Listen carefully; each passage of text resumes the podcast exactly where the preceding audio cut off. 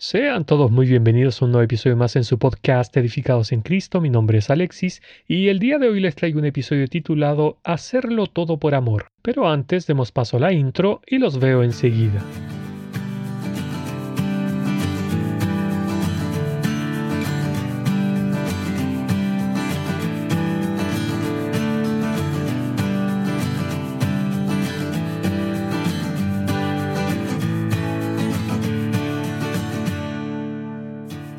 El apóstol Pablo dijo, Todas vuestras cosas sean hechas con amor.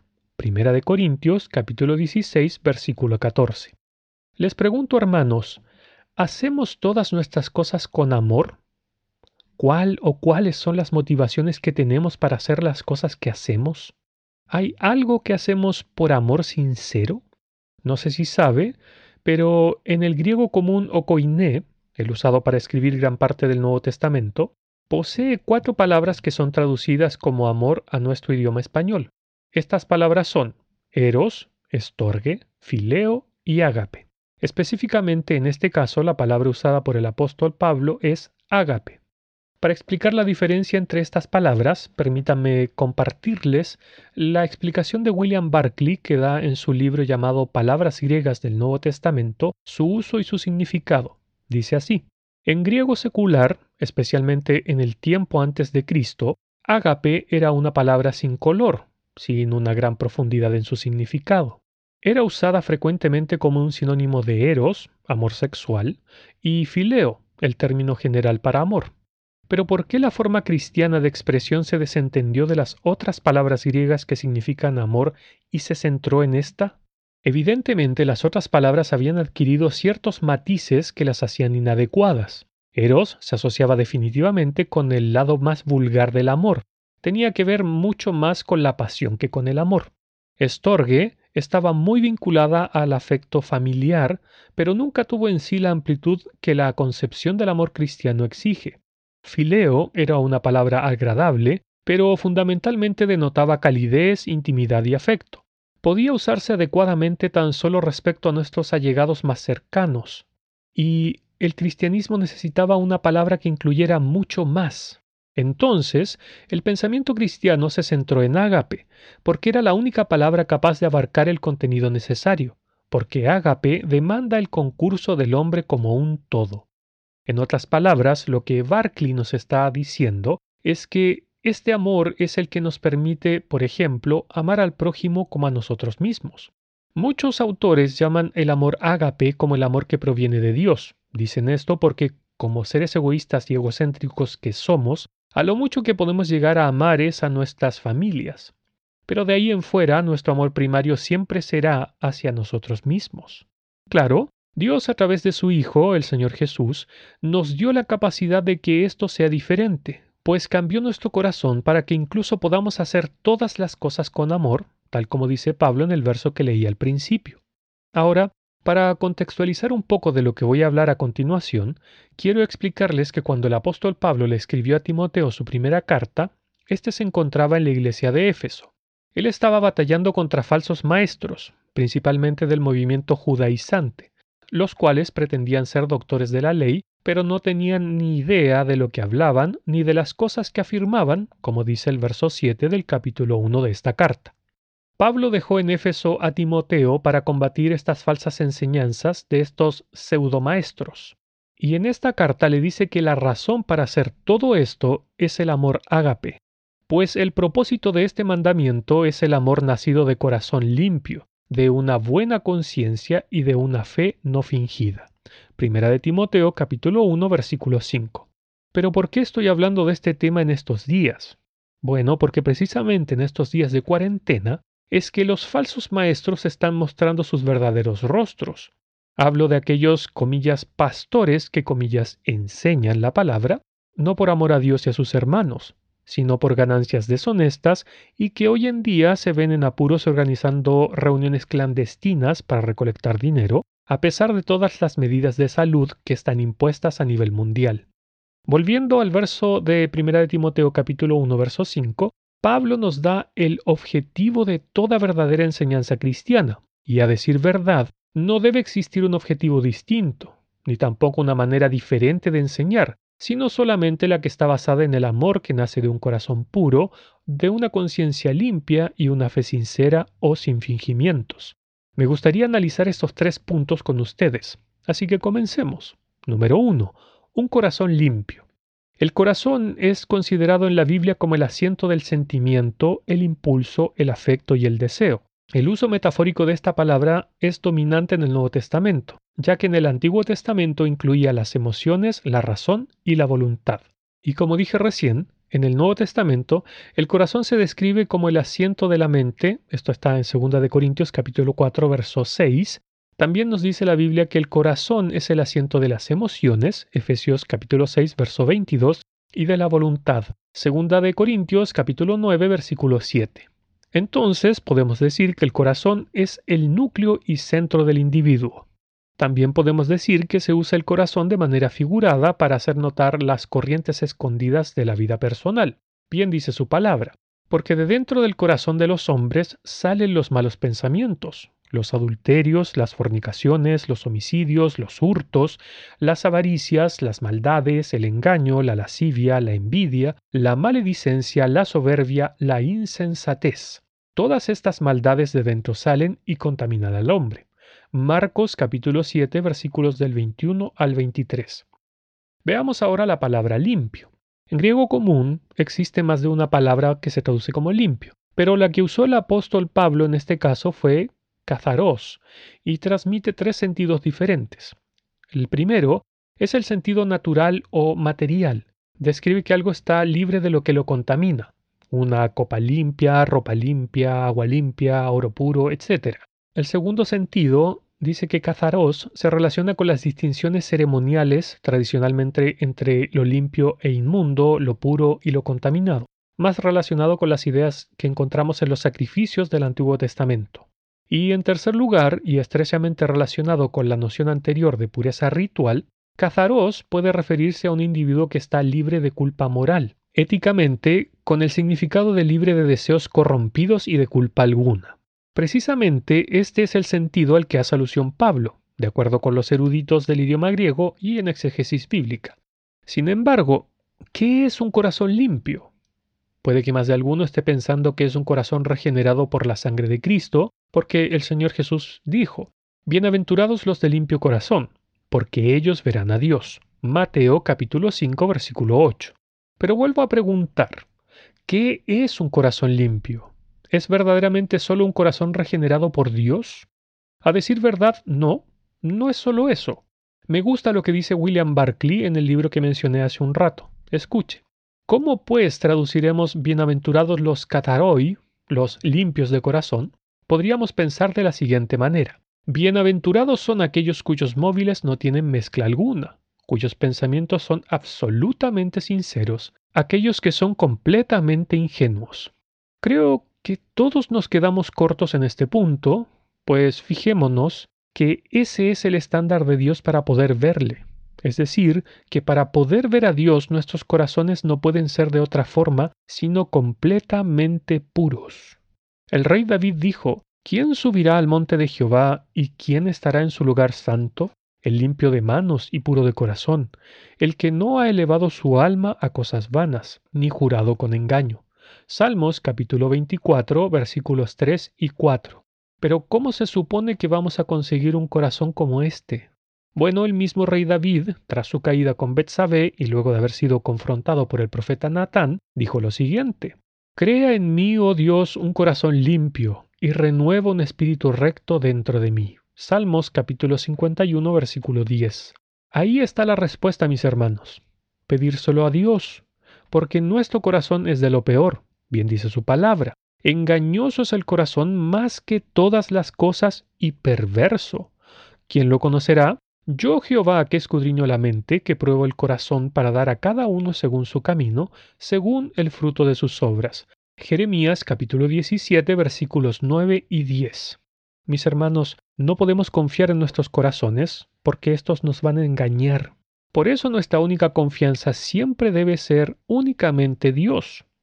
Asimismo, nuestro deseo debería ser siempre tener y sobre todo mantener un corazón limpio delante de Dios. Volviendo al tema del amor ágape, podemos aseverar que solo el corazón que ha sido regenerado por Dios es capaz de manifestar un amor genuino por su prójimo. Bien dice el apóstol Juan, en esto hemos conocido el amor, en que Él puso su vida por nosotros. También nosotros debemos poner nuestras vidas por los hermanos, porque el que tiene bienes de este mundo y ve a su hermano tener necesidad y cierra contra él su corazón, ¿cómo mora el amor de Dios en él? Hijitos míos, no amemos de palabra ni de lengua, sino de hecho y en verdad. Primera de Juan, capítulo 3, versículos del 16 al 18. Es más, el amor al prójimo es el cumplimiento de la ley. Así lo leemos en Romanos 13:8 donde dice, porque el que ama al prójimo ha cumplido la ley. Sigamos. Número 2. Una buena conciencia. Quizás nunca se lo planteó, quizás sí, pero pregunto, ¿qué es la conciencia? En el Antiguo Testamento, la conciencia a menudo se correlaciona con el corazón, donde su función era de llevar a los individuos al arrepentimiento, pero no parece cumplir esa función en el Nuevo Testamento. En el Nuevo Testamento, la conciencia es esa parte de la mente que realiza juicios morales y evaluaciones éticas. Se refiere a la sensibilidad moral de uno. Se usa generalmente en el sentido del sentimiento del bien y el mal y del conocimiento íntimo de nuestra condición espiritual. Así lo leemos en Romanos capítulo 2 versículos del 13 al 15. Porque no son los oidores de la ley los justos ante Dios, sino los hacedores de la ley serán justificados. Porque cuando los gentiles que no tienen ley hacen por naturaleza lo que es de la ley, estos, aunque no tengan la ley, son ley para sí mismos, mostrando la obra de la ley escrita en sus corazones, dando testimonio su conciencia y acusándoles o defendiéndoles sus razonamientos. La Biblia señala cuatro estados principales de la conciencia. Número uno, el de corrupción. Todas las cosas son puras para los puros, mas para los corrompidos e incrédulos nada les es puro, pues hasta su mente y su conciencia están corrompidas. Tito capítulo 1 versículo 15. Número 2. El de alucinación. Hay de los que a lo malo dicen bueno y a lo bueno malo, que hacen de la luz tinieblas y de las tinieblas luz, que ponen lo amargo por dulce y lo dulce por amargo. Isaías capítulo 5 versículo 20.